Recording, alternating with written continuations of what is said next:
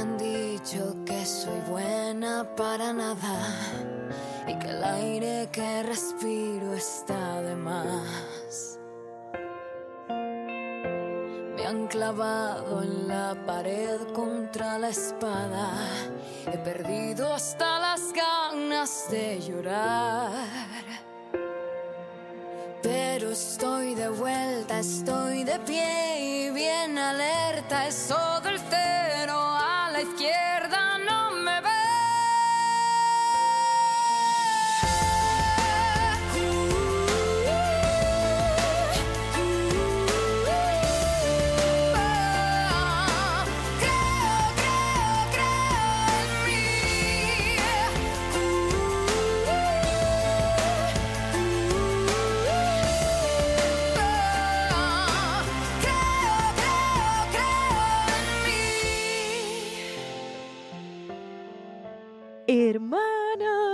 Hermana. ¿cuántas veces te has propuesto algo y lo abandonas a los dos o tres días? No sé, buscas excusas por aquí, buscas excusas por allá, que si no era lo que pensabas, que si no te sientes bien, que si te cuesta levantarte, hacerlo esa hora, que si el tiempo, que si el trabajo, excusas, excusas, excusas. Bueno, a mí me ha pasado un montonazo de veces más de las que me gustaría contar, la verdad. y analizando algunas, es cierto que puede que no haya sido constante por esas razones que usamos como excusa, que a veces sí son ciertas y se vale cambiar las expectativas, se vale cambiar las prioridades, se vale transformar. Pero ¿sabes qué es lo que creo que no se vale? Rendirnos o tomar una decisión antes de dar todo de nosotras por eso que elegimos para nuestra vida. Antes de traspasar ese límite de la comodidad o, bueno, como ya sabes que me gusta llamarla la zona de confort, que es la zona de mierda. Por eso, este episodio de hoy me lo estoy regalando para transformar esos hábitos que creo que no le hacen bien a mi vida o otros que le hacen bien mantenerlos y ser constante. Y creo que tú también te lo vas a regalar y va a ser súper poderoso. Hablemos de hábitos, de la constancia y de la disciplina y del amor, porque siempre vamos de la mano del amor. No te vayas, que estamos juntas. Este es un espacio donde las mujeres tenemos voz propia, donde estaremos las que tenemos miedo, pero nos enfrentamos a la vida cada vez con más determinación. Compartiremos experiencias de mujeres empoderadas como tú, que las quema por dentro el deseo de crecer. Soy Camila Arteche y te voy a hablar y a escuchar. Quiero que aprendamos, que nos inspiremos y confiemos las unas en las otras. Recuerda siempre, estamos juntas.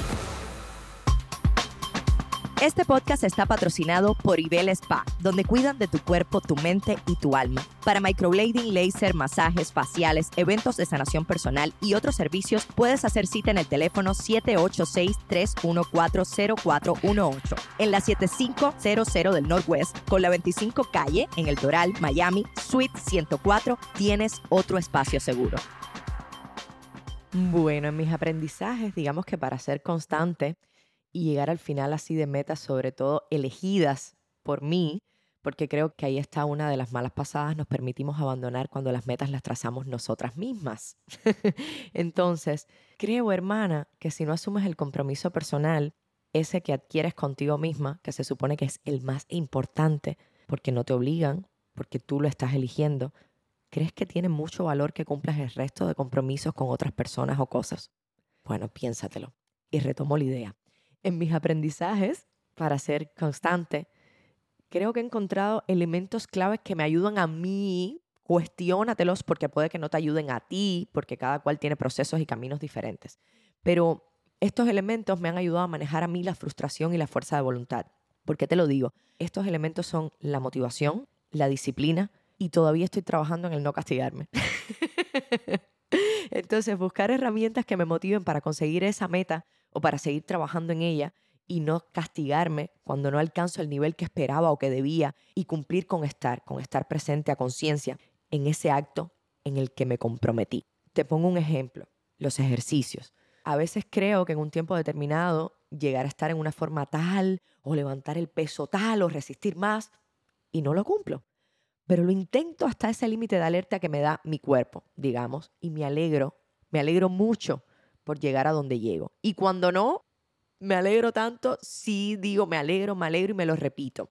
Bueno, ya mi invitada me dirá si esto está bien o está mal, pero de alguna manera entiendo que no todos los días son iguales, que las mujeres pasamos por periodos de ovulación, de menstruación, periodos que impactan en nuestro cuerpo, que las emociones también nos hacen rendir menos físicamente muchas veces, pero creo que mi disciplina me hace volver a intentarlo, después de estar enferma, después de las vacaciones o durante las vacaciones, incluso después de un supuesto fracaso, tal vez, y lo intento porque es un compromiso que adquirí conmigo y con mi cuerpo, pero ese compromiso viene del autoconocimiento y de verdad saber qué quiero hacer. Hoy tengo el compromiso de traerte a alguien que sabe mucho más que yo de este tema de la constancia y de los hábitos, así que te la presento. Recuerda siempre que no soy especialista en género, en psicología, en economía o una coach de vida. Soy una mujer como tú que me he propuesto crecer y compartir todas mis herramientas a partir de mis propias experiencias.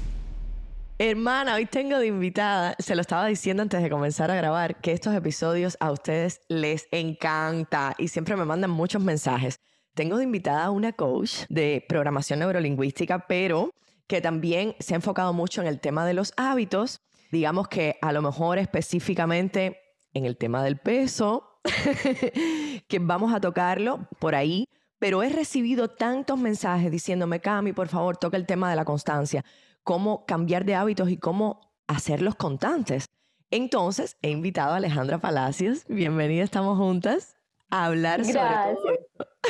Gracias, Cami. Qué rico estar en tu programa, en tu podcast y qué rico poder hablar de estos temas que incluyen tanto bienestar y mejora continua para nuestra vida. Totalmente. Aleja, yo quiero empezar. ¿Cómo te dicen Aleja, verdad?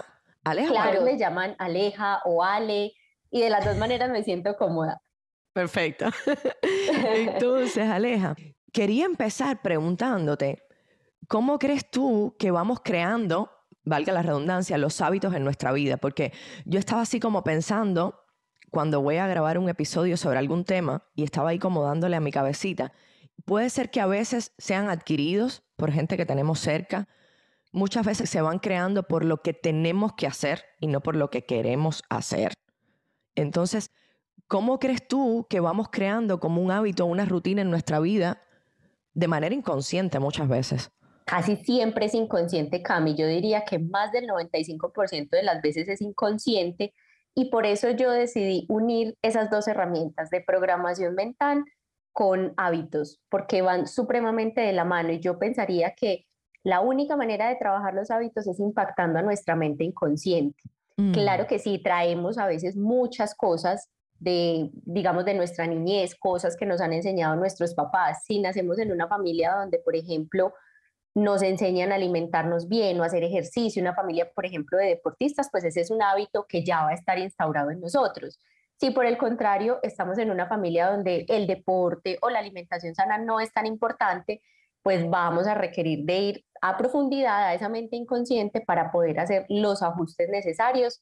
Pero lo que sí me gustaría compartirle a las personas y que se lo lleven en sus corazones es que es absolutamente posible. A veces puede parecer difícil, pero hay muchas estrategias que podemos usar y que aquí las vamos a conversar para empezar a transformar esos hábitos y que, como decías al principio, sean sostenidos en el tiempo, que podamos de verdad hacer de, ellos una constante. Cuando tú decías, sí, ahí vamos a llegar porque ese es el pollo del arroz con pollo, la constancia. Cuando tú decías, Ale, que vienen inconscientes desde la mente y que justamente desde ahí los podemos cambiar, o sea, ¿cómo sería el proceso, por ejemplo, si yo detecto que hay un hábito, por ejemplo, yo, Camila, quiero dejar de fumar? ¿Cómo reprogramo mi mente? O sea, viene como esta cosa que le llaman cambio de alguna manera de identidad, de no solo quiero dejar de fumar, sino quiero ser una persona que no fuma. Pero ¿cómo lo hacemos de manera práctica?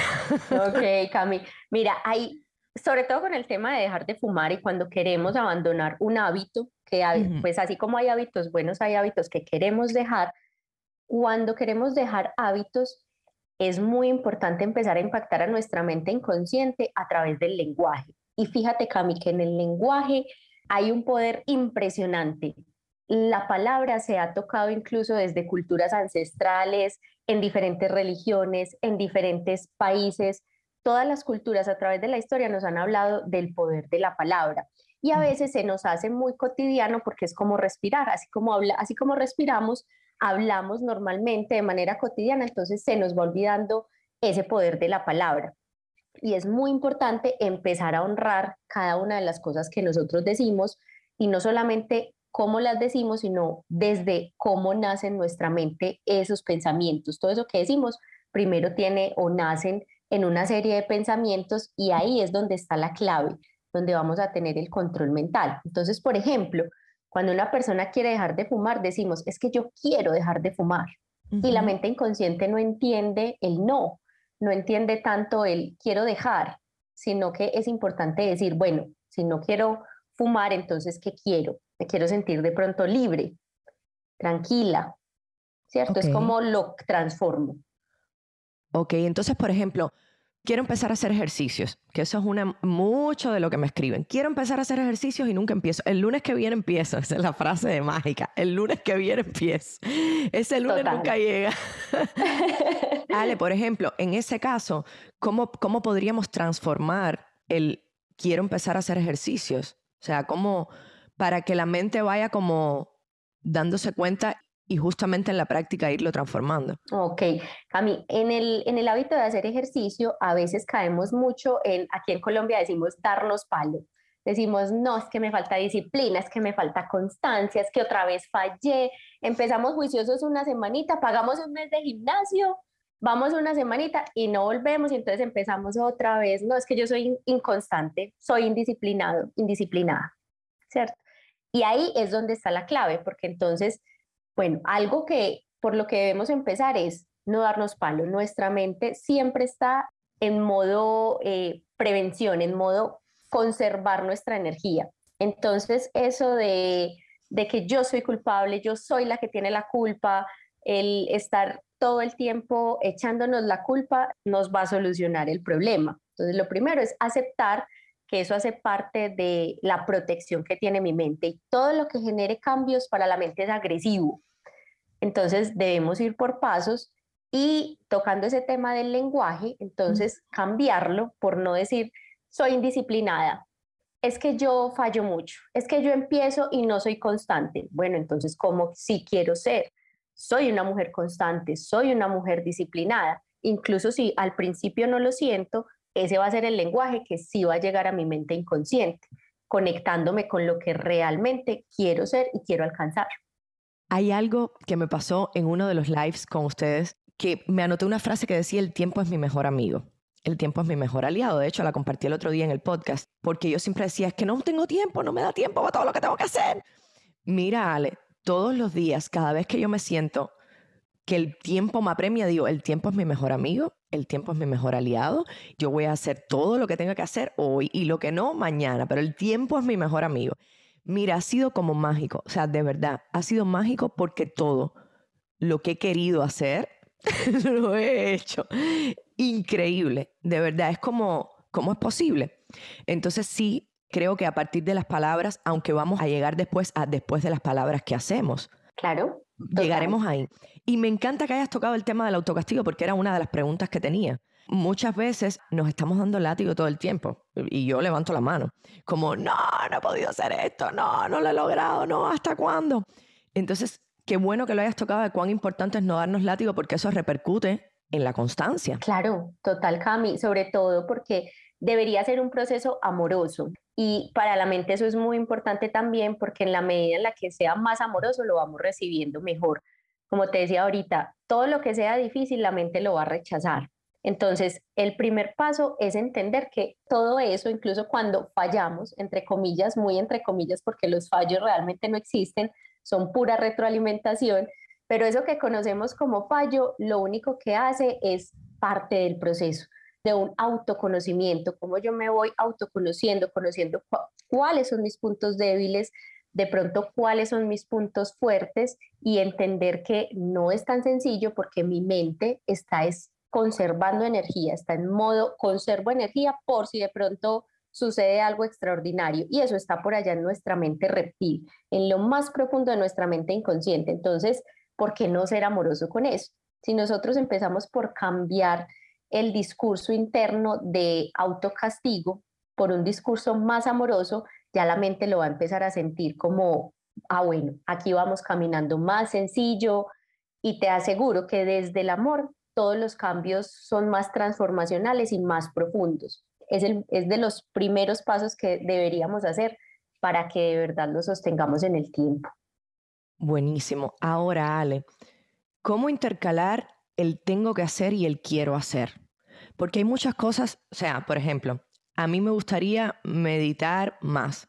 Yo lo hago por las mañanas, a veces lo hago por las noches, a veces lo hago más por las noches que por las mañanas, pero a veces tengo que trabajar y no puedo hacerlo durante el día. O a veces quiero prestarle más atención a mi crecimiento personal y leerme cosas o ver algo que tenga que ver con esto o estudiar actuación o algún método, lo que sea para mi carrera, pero tengo que trabajar o tengo que hacer tal gestión.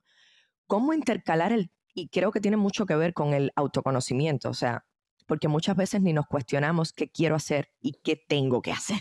O sea, ¿cuál es la diferencia?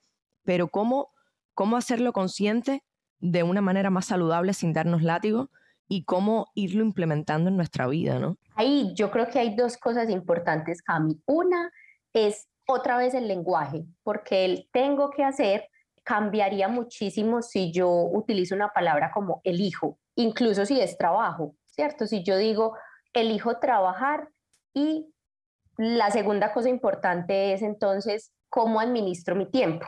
Si yo soy una buena administradora, incluso es que es mucho el juego de palabras. Si yo digo, no, es que tengo que trabajar, no tengo tiempo para hacer ejercicio o para meditar, ¿cierto? Entonces ya para la mente eso es una verdad absoluta, porque lo toma de esa manera. Es jugar otra vez con el lenguaje y entonces identificar que yo soy la que tengo el control de mi tiempo cuando lo hablo desde la elección y desde el poder que yo tengo como mujer de, elegir mis momentos, ya no suena como una carga, ya no suena como el, ay, es que tengo que trabajar, porque el tengo que trabajar suena súper cargado, incluso duele un poquito el cuello, la espalda, y a veces empezamos a tener esos dolores a nivel de columna precisamente por eso. Entonces, cuando cambio ese lenguaje, ya yo siento que elijo en qué momento voy a trabajar y elijo ponerme también como prioridad para trabajar por mi salud, para meditar más, incluso así sea pequeños pedacitos de tiempo que si quieres ahorita hablamos de esas estrategias también de cómo a pesar de percibir que no tenemos tiempo, cómo empezar a generarlo en la mente inconsciente. No, ahora mismo vamos a hablar de eso, pero me quiero quedar, me quiero quedar, sí, porque yo tenía como un montón de preguntas preparadas y han ido para atrás, para abajo, porque ya has ido mencionando cosas, pero es maravilloso, es maravilloso y yo lo prefiero así. Esto de yo elijo te hace como más creadora y más que estás como en el poder de manejar realmente tu tiempo y tu vida, porque el tengo, que era algo que yo nunca me había cuestionado, es como le estás dando poder a algo más. ¿sabes? El tengo no me estoy dando poder a mí. O sea, que yo elijo hacer, que yo elijo para mi vida. Y es buenísimo. Total, Cami, total. Entonces, Ale, me quiero quedar en lo que decía, si quieres más adelante, no, ahora mismo. ¿Cómo hacemos estas estrategias para ir jugando con el tema del tiempo y todo eso? Como es tan importante para la mente que perciba esos cambios como algo muy suave, muy sutil, hay que entender que cualquier cosa que para la mente sea agresiva la va a rechazar. Entonces, si yo, por ejemplo, quiero empezar a instaurar el hábito de la meditación y de pronto nunca lo he hecho o apenas estoy empezando, pues no puedo pretender meditar una hora o media hora, ¿cierto? Debo empezar con cosas muy pequeñas y muy sencillas. Yo, por ejemplo, con mis consultantes lo que hago es empezar con periodos tan cortos como un minuto. Empezamos con ejercicios de respiración de un minuto. Hay mm. personas para las que incluso un minuto es tedioso, es largo. Encontrarnos a veces tenemos la mente tan en el mundo exterior que llegar al mundo interior no es tan sencillo, ni siquiera durante un minuto. Entonces, listo, empecemos con 30 segundos. Puede parecer muy sencillo, pero eso es lo que necesitamos, que la mente lo perciba como algo muy sencillo pero que sea de manera constante, que tu mente diga, ay, es que un minuto es súper fácil, entonces voy a meditar un minuto o voy a hacer un ejercicio de respiración de un minuto, pero todos los días y a la misma hora. Es como engañar la mente. Ah, te voy a engañar, ¿sabes? Sí, parece difícil. Sí, tú no me vas a controlar a mí, yo puedo ser capaz de manejarte a ti. Exactamente, total, es como ponerle ahí el anzuelo de, ah, te está pareciendo entonces muy fácil, listo, entonces hagámoslo todos los días. y la idea es empezar a aumentar el ritmo. Entonces ya después, la primera semana lo hago 30 segundos, la segunda semana un minuto y de repente a la siguiente dos, hasta que tú no te das cuenta, porque los procesos cuando trabajamos con programación mental son supremamente sutiles, Cami. No nos damos cuenta de cuándo suceden. Entonces, cuando tú menos piensas, ya estás meditando 20 minutos, 30 minutos y empiezas a ver los efectos de la meditación y, ay, aquí qué pasó, no me di cuenta. Y lo mismo con el ejercicio físico. A veces da muy duro, es bastante complejo porque implica mucho movimiento físico. Entonces es de las cosas que son más difíciles para los seres humanos, porque me incluyo, para mí al principio era la lucha, no te imaginas, Cami, la cantidad de gimnasios que yo pagué, la cantidad de instructores, de actividades a las que yo me inscribía y terminaba fallando, otra vez entre comillas, no eran fallos, me estaba autoconociendo, pero entonces la clave con el ejercicio físico es igual, yo no puedo pretender correr una maratón si vengo de una vida sedentaria, sino que si yo quiero empezar a hacer ejercicio y me gusta, por ejemplo, trotar, el running, correr, empiezo con una vuelta a la manzana, empiezo con una vueltecita a mi casa, por ejemplo, o dos vueltecitas y a la siguiente semana entonces voy aumentando, voy aumentando hasta que no me doy cuenta y ya mi cuerpo me lo está pidiendo. Claro, hay una cosa, me quedé así porque hay una cosa que aprendí hace poco. O sea, me descubrí que cuando yo me iba de vacaciones o cambiaba el ambiente, digamos que como mi rutina a la que estoy acostumbrada, dejaba de hacer ejercicios. Entonces es como, no, no me da tiempo para hacer ejercicios. Y dije, no, no, no, no, no, espérate un momentico, vamos a engañar esta situación. Y fue así como, lo hice, voy a engañar a mi ego del no, no tengo tiempo, no, no quiero, no, estoy de vacaciones. Y lo que hago es que entonces hago 10, 15, 20 minutos, pero algo hago. Aunque sea en la habitación del hotel o donde sea que esté. 20 cuclillas, 20 cuclillas, pero te estoy diciendo, le estoy, lo que pasa es que yo lo hago con el juego del ego, pero bueno, de alguna manera es lo mismo y le digo, te voy a joder, cabrón. Ahora voy a hacer mis 20 cuclillas, mis, mis 10 abdominales, pero hice ejercicio. Tú no me vas a decir a mí lo que yo no quiero, lo que quiero hacer. Y sí, y es ir engañando un poquito. Buenísimo. Buenísimo. Total, Cami. No, no lo había escuchado como engañar ese, o hacer ese juego del ego, pero es perfecto y es exactamente lo mismo. Yo creo que utilizamos diferentes términos, hay diferentes nombres para llamarlo, pero finalmente es eso, es exactamente lo mismo. Es engañar a esa mente inconsciente, incluso más amoroso diría yo, como entrenarla, como yo te estoy dando las órdenes, no eres tú. No es lo que quiero, es lo que tú elijo para mí. Exactamente, total. De, por eso es que empezamos con ese cuidado de las palabras, porque ahí es donde está la clave. Y la mente inconsciente y ese ego es muy permeable a las palabras y es lo que entienda. Ese es como nosotros nos comunicamos porque el puente está. O algo que alguna vez escuché, Cami, que es absolutamente cierto. La persona con la que más hablo durante el día soy yo misma. Entonces, desde ese punto de vista, ¿cómo me voy a hablar? ¿Qué me voy a decir? Y eso es lo que va a empezar a repercutir. Ale, entonces, muchas personas, y me incluyo porque a veces yo siento que soy constante en muchas cosas y en muchas áreas de mi vida y en otras no tanto. ¿Por qué pasa esto? ¿Por qué en unas sí y en otras no? O sea, ¿cómo, ¿qué hacemos con eso? Porque a veces yo quisiera ser constante en otras áreas y no lo logro como lo logro en otras. O sea, sin dar un látigo, pero ¿por qué pasa? ¿Cómo podemos hacer con esto? Bueno, ahí sí también hay un tema de afinidad de cuáles son las cosas que yo realmente disfruto. Y mm. la pregunta que podríamos hacernos es, bueno, ¿por qué en esta otra área se me está dificultando? ¿Qué es lo que hay detrás de eso? Que de pronto entonces mi mente me está protegiendo y está evadiendo. Siempre esa es la pregunta y debemos mirarlo es por qué mi mente quiere evadir esta parte de o este hábito o esto que quiero trabajar. Seguramente que vamos a encontrar respuestas de pronto de conexión o valdría la pena también evaluar ese autoconocimiento, ese, esa introspección de, bueno, qué es lo que realmente a mí me gusta, qué es lo que realmente sí disfruto. Y si hay algo que es importante, que de pronto no disfruto, pero que debo hacerlo, entonces, ¿cómo voy a elegir el camino para llegar a eso? Y empezar a utilizar esas estrategias de hacerlo muy sencillo. Incluso si de pronto yo no disfruto mucho alguna actividad, si yo digo, por ejemplo, es para mí muy difícil trabajar en el hacer ejercicio, es fácil para mí meditar, pero difícil hacer ejercicio. Entonces de pronto me falta identificar cuál es el tipo de ejercicio que está conectado conmigo. porque a veces también esa es otra cosa por la que nos autocastigamos. Entonces yo digo, bueno, yo necesito hacer ejercicio físico. Es algo que sí o sí debe ir en mi vida porque nos lo han recomendado mucho, porque los médicos no lo dicen todo el tiempo, porque en redes sociales vemos que muchas personas hacen ejercicio, entonces es la saturación, y vemos a las personas en el gimnasio y yo me inscribo al gimnasio y para mí no funciona. Y entonces, ¿qué es lo que está pasando? Es importante también abrir la mente y ver que hay muchas maneras de hacer ejercicio físico. También está nadar, ejercicios de competición, solo salir a caminar, hay ejercicios incluso que podemos utilizar en 15, 20 minutos que son los ejercicios HIIT. Hay tantas maneras, Cami, que a veces nos enfrascamos en que tiene que ser de una sola manera. Si es algo, por ejemplo, en el trabajo, pasa exactamente lo mismo, porque me enfrasco en que solamente existe una manera de hacerlo y cuando me abro al millón de posibilidades, identifico la que sí va a conectar conmigo y eso me ayuda.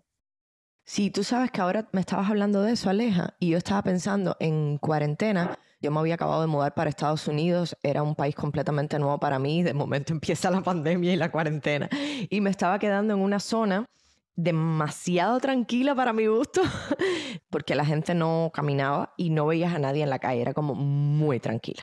Ay Dios. Y además pandemia, y yo sola en la casa todo el día. Y tengo una prima que me dijo, Cami, ¿por qué no trotas? Sal a correr, pruébalo. Si te gusta, bueno, porque hacía ejercicios dentro de mi casa, hierro, porque tenía unas pesas, pero era como el mismo agobio. Aleja, y hoy te puedo decir, y se lo digo a todas las, bueno, la gente que está a mi alrededor lo sabe, a mí el correr me salvó de la depresión. Literal. También entonces tenemos eso en común. me pasó exactamente lo mismo. Sí, y yo ni siquiera sabía, no sé en tu casa, pero yo ni siquiera sabía que para mí era tan importante esa actividad. O sea, yo no sabía que conectaba tanto con esa actividad, nunca la había hecho en mi vida. Así de esa manera de, ok, voy a salir a trotar. Total, total, Cami. Yo lo viví muy similar y me pasó que yo estaba muy frustrada por buscar tantas maneras de hacer ejercicio, pero siempre buscaba era como el gimnasio o el instructor, el profesor que me estaba haciendo levantar pesas. Llegué incluso, Cami, aquí esto es una infidencia, una historia muy personal, pero se las comparto porque a veces toca también corazones contar estas historias personales. Una vez me inscribí a un gimnasio de alto rendimiento, de estos que te exigen y que sí, tiene que ser. Y yo venía de una vida sedentaria, o sea, mi ejercicio era muy, muy básico. Entonces, cuando yo empecé a hacer este ejercicio físico, yo decía, definitivamente yo con esto no puedo. Me hacían levantar unas pesas que yo decía, pero yo en qué momento voy a levantar esto? Y los profesores de estos que gritan y me decían, no, sí, se puede, hágalo, levántelo. Y yo, no, no, ¿qué voy a hacer? Y pues obviamente eso fue otra, otro fracaso, también entre comillas, porque pues no pude, y cuando conecté con el running, con el trotar, con el salir simplemente a caminar o a correr, fue completamente liberador. Y yo dije, wow, ahora sí sé cuál va a ser mi ejercicio porque no se me dificulta, ahí sí no se me daba nada levantarme a las 5 de la mañana a salir a trotar, a ver a la naturaleza, a ver el amanecer, eso fue maravilloso y no implicó ningún esfuerzo para mí. Claro, no, y ahora tú estás hablando de eso y yo pensando en una de mis amigas que fue la que me pidió este tema. Yo sé que a ella le encanta bailar y era como Cami, la constancia, no solo para hacer ejercicios, para todo, pero sé que le cuesta empezar a hacer ejercicio porque le hemos hablado. Hermana, ella va a saber cuando escuche el podcast, no voy a decir el nombre. Hermana, baila, ¿por qué no bailas? El baile es una manera de hacer ejercicio y se me acaba de alumbrar así como pudiera bailar porque he estado pensando en ella además durante todo el episodio porque fue una con la que más fuerza me pidió este episodio. Entonces, es encontrar lo que tú decías. O sea, yo te iba a preguntar, ¿cómo saber si somos constantes o no? Pero al mismo tiempo, por experiencia propia, sé que somos constantes en algunas áreas y en otras no. O sea, no podemos decir que somos personas inconstantes en todos. No creo que sea eso. Es más bien encontrar la motivación y lo que realmente a uno le acomode y le guste y se sienta que vibra en esas aguas, ¿no? Entonces, no es que no seas constante, es que a lo mejor por donde estás no te motiva. Exactamente, puede que ese no sea tu camino, al menos algo que yo siempre traigo, Cami, es esa visión amorosa para nuestro cuerpo, porque otra manera también de verlo es siendo un poquito más agresivo, pero siento que esa agresividad de oblígate, tienes que encontrar motivación en alguna parte, es lo que a veces nos lleva a fallar. Puede que funcione al principio, pero como la mente lo sintió como confrontativo, entonces va a terminar evadiéndolo. A mí me ha funcionado mucho ser muy amorosos, entonces encontrar con lo que conecto, en lugar de decir soy inconstante, de pronto no he encontrado lo que sí me mueve, lo que sí hace que mueva mi cuerpo, lo que hace que tome acción en cualquiera que sea la área en la que yo estoy buscando tomar esa acción. Sí, muchas veces, ahora estoy pensando también en mis amistades que están estudiando así como después de los 30 y han regresado a la escuela y es como que trabajo me cuesta estudiar, a lo mejor es que no gusta tampoco tanto lo que estamos estudiando, por eso no encuentro motivación ahí.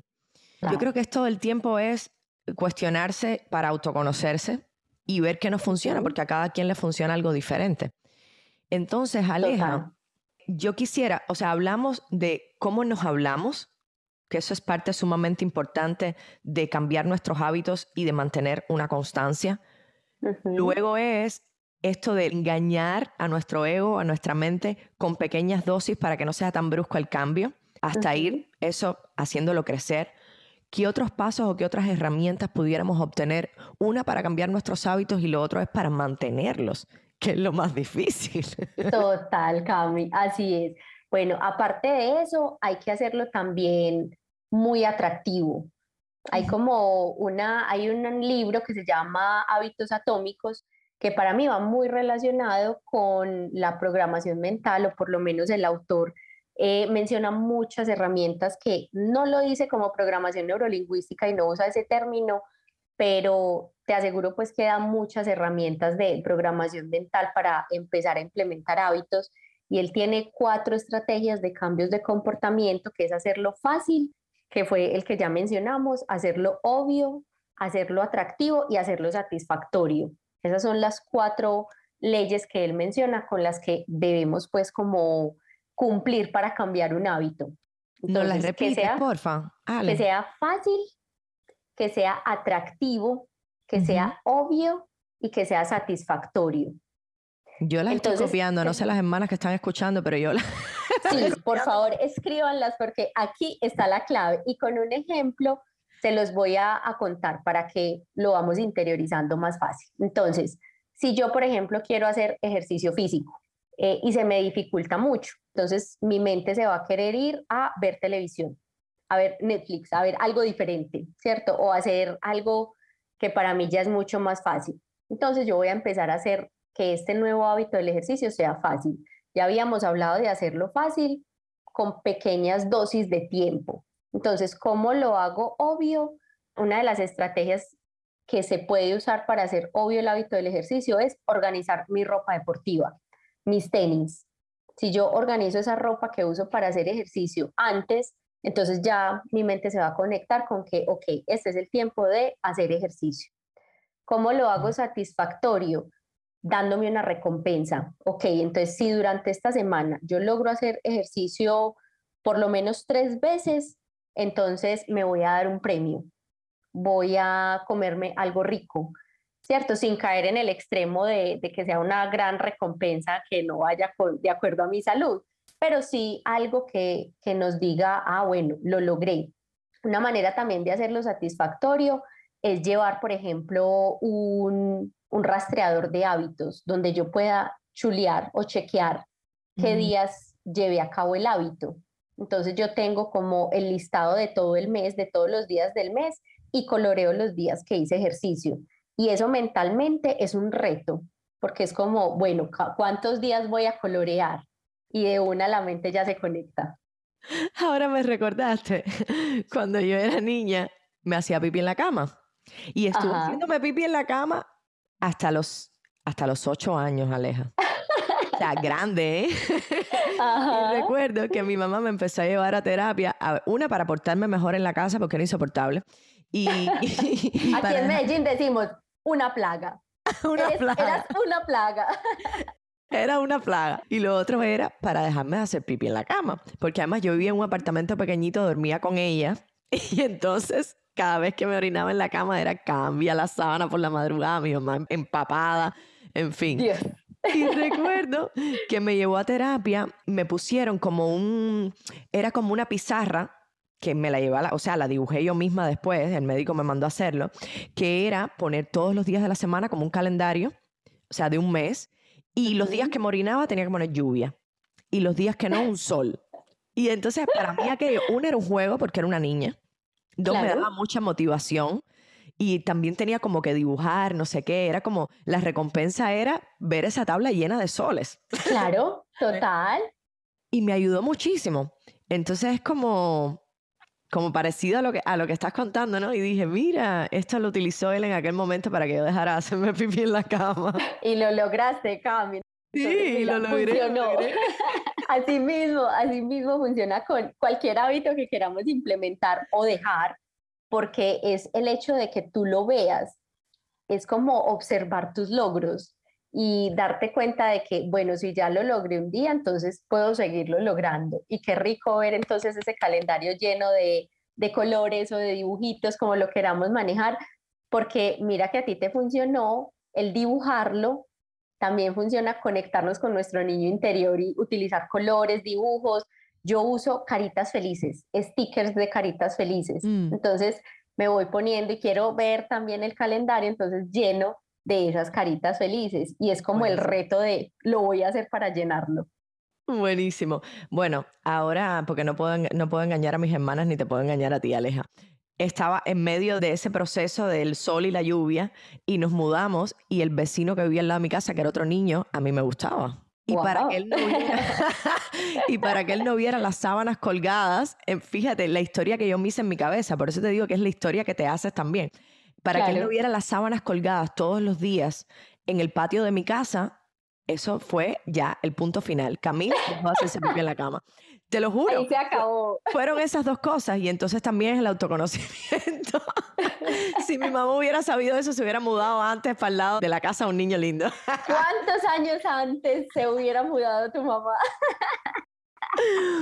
Pero no, pero es justo sí, irse conociendo y la historia que te creas también. Eso de engañar un poquito a la mente es qué historia te creas que te funcione a ti. Por eso es tan importante, yo creo, al menos a mí me ha ayudado mucho pasar como tiempo a solas para conocerme y decir, ok, ¿qué me funciona a mí? ¿Qué me gusta a mí? Porque a veces estamos tan en las redes, con la gente, preguntando y escuchando tantos consejos de afuera que sí, es lo que le ha funcionado a la gente, pero a mí. Y eso como único lo puedes saber es estando ahí contigo reconociéndote, ¿sabes? Claro, total, Cami, y entendiendo que no hay verdades absolutas, no hay una sola manera de hacer las cosas, sino que hay muchas maneras de hacerla.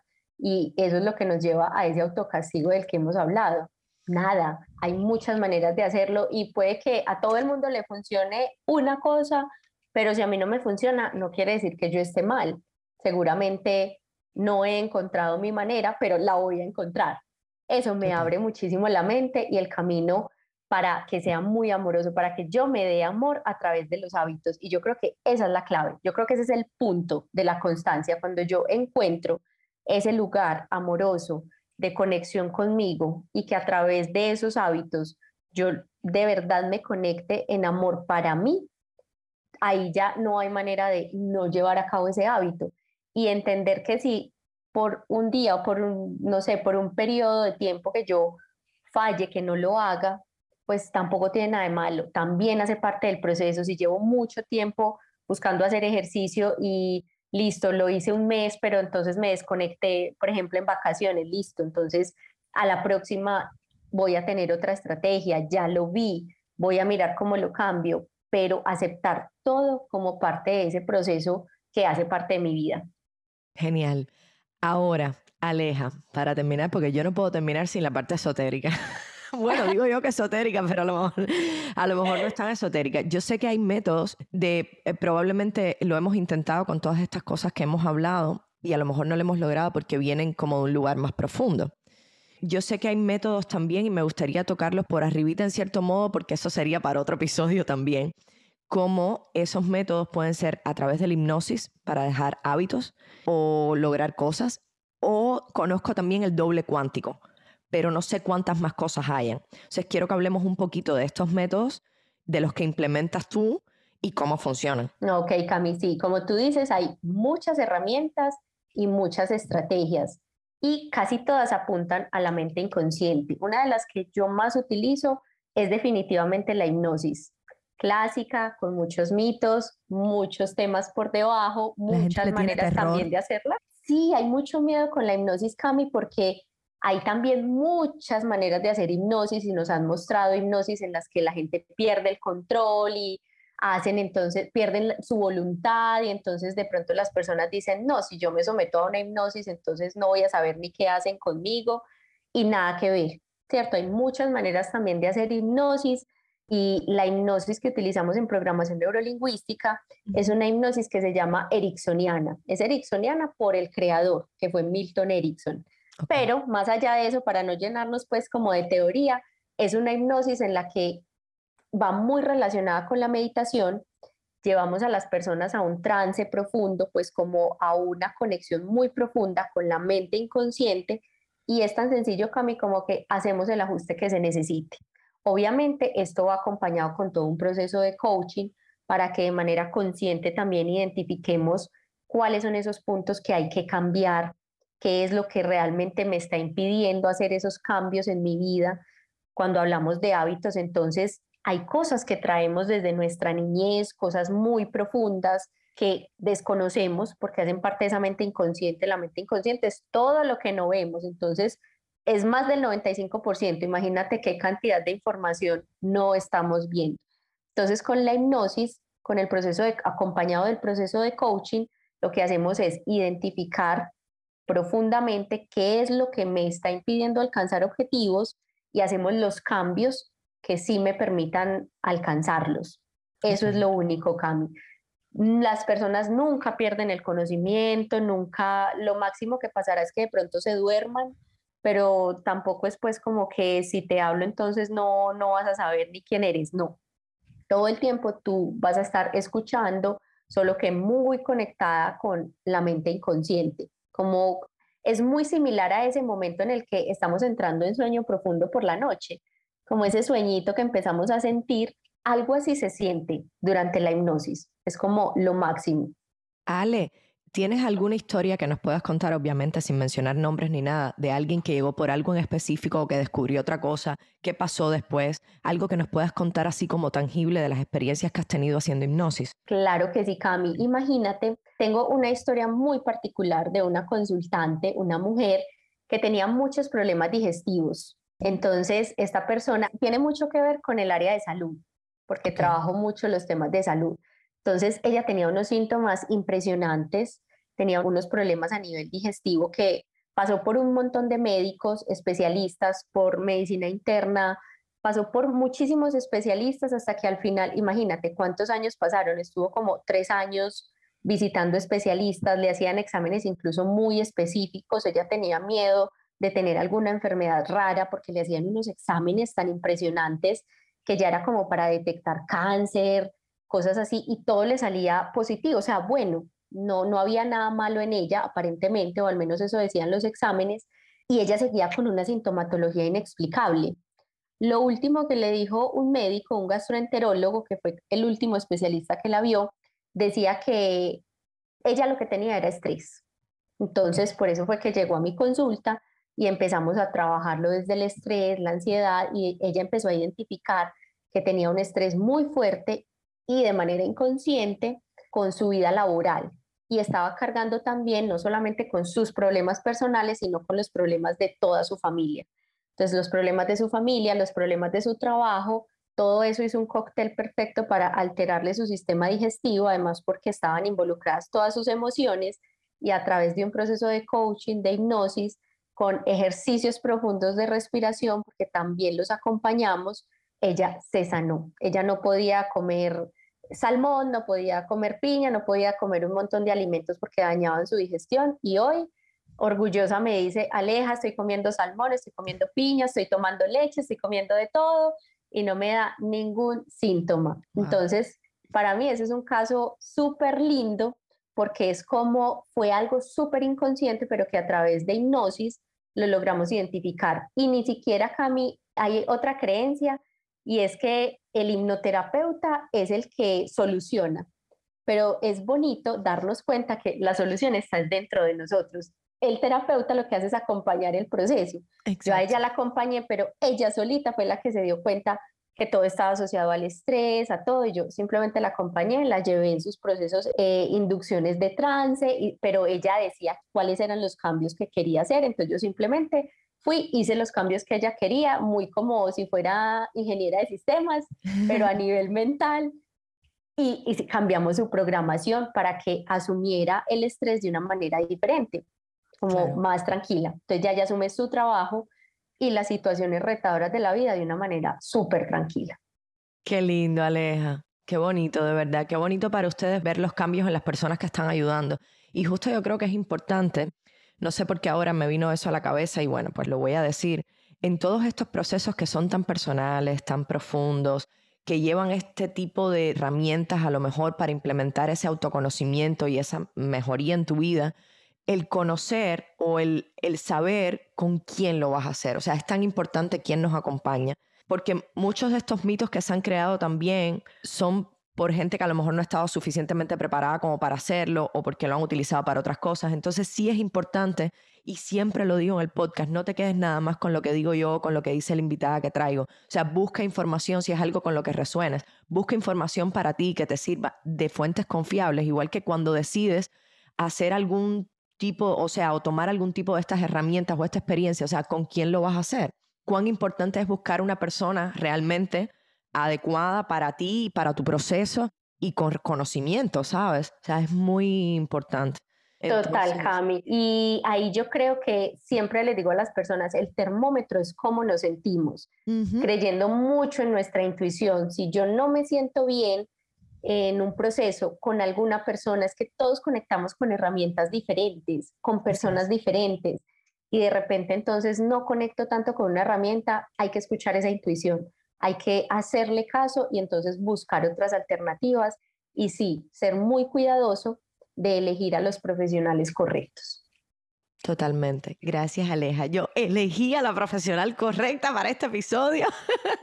Ay, Cami, qué linda. Me encanta, me encanta. Creo que era súper necesario, no solo con los hábitos que hemos hablado, yo creo que cada hermana se lo puede llevar a su vida, o sea, qué hábitos quieren transformar o incluso reconocer dentro del episodio qué hábitos no tenían conscientes que tenían y eso pasa con todo, como me escribió la amiga mía cuando me pidió el episodio también. O sea, no solamente con el ejercicio, con todo, cómo ser constantes, cómo cambiar de hábitos, cómo darnos cuenta. Y creo que nos vamos hoy con muchas herramientas para, para empezar a transformar esas cosas que a lo mejor no nos gustan tanto. O seguir constantes con lo que sí hemos logrado y con lo que nos gusta, ¿no? Así Total, Cami. Y que siempre sea de la mano del amor. Seguro. Muy amorosos esos procesos. Gracias, Ale. Gracias, gracias, gracias. Cami, a ti, a ti mil gracias, a ti mil gracias por esta invitación, qué espacio tan bonito y espero que todas las personas se lleven estas herramientas tan importantes para su vida. ¿Quieres consejos, tips, experiencias y fuerza para tomar el poder de tu vida? Este es tu espacio. Hermana, te lo dije antes de la entrevista y después de todo lo maravilloso que hemos hablado con Aleja, que me he divertido muchísimo y me llevo muchas herramientas. Yo creo que no puedo agregar más. Solo desearte que tú y yo estemos juntas en el equipo de la gente constante, que no se aburre, que no cae en la rutina y cuando lo hace puede ser y darse cuenta que es capaz de transformarlo también y siempre, siempre, siempre, como dijo Aleja, hacerlo desde un lugar muy amoroso. Así que te quiero grande. Tú ves, en eso soy constante y siempre te lo digo al final. te mando un abrazo, hermana. Estamos juntas.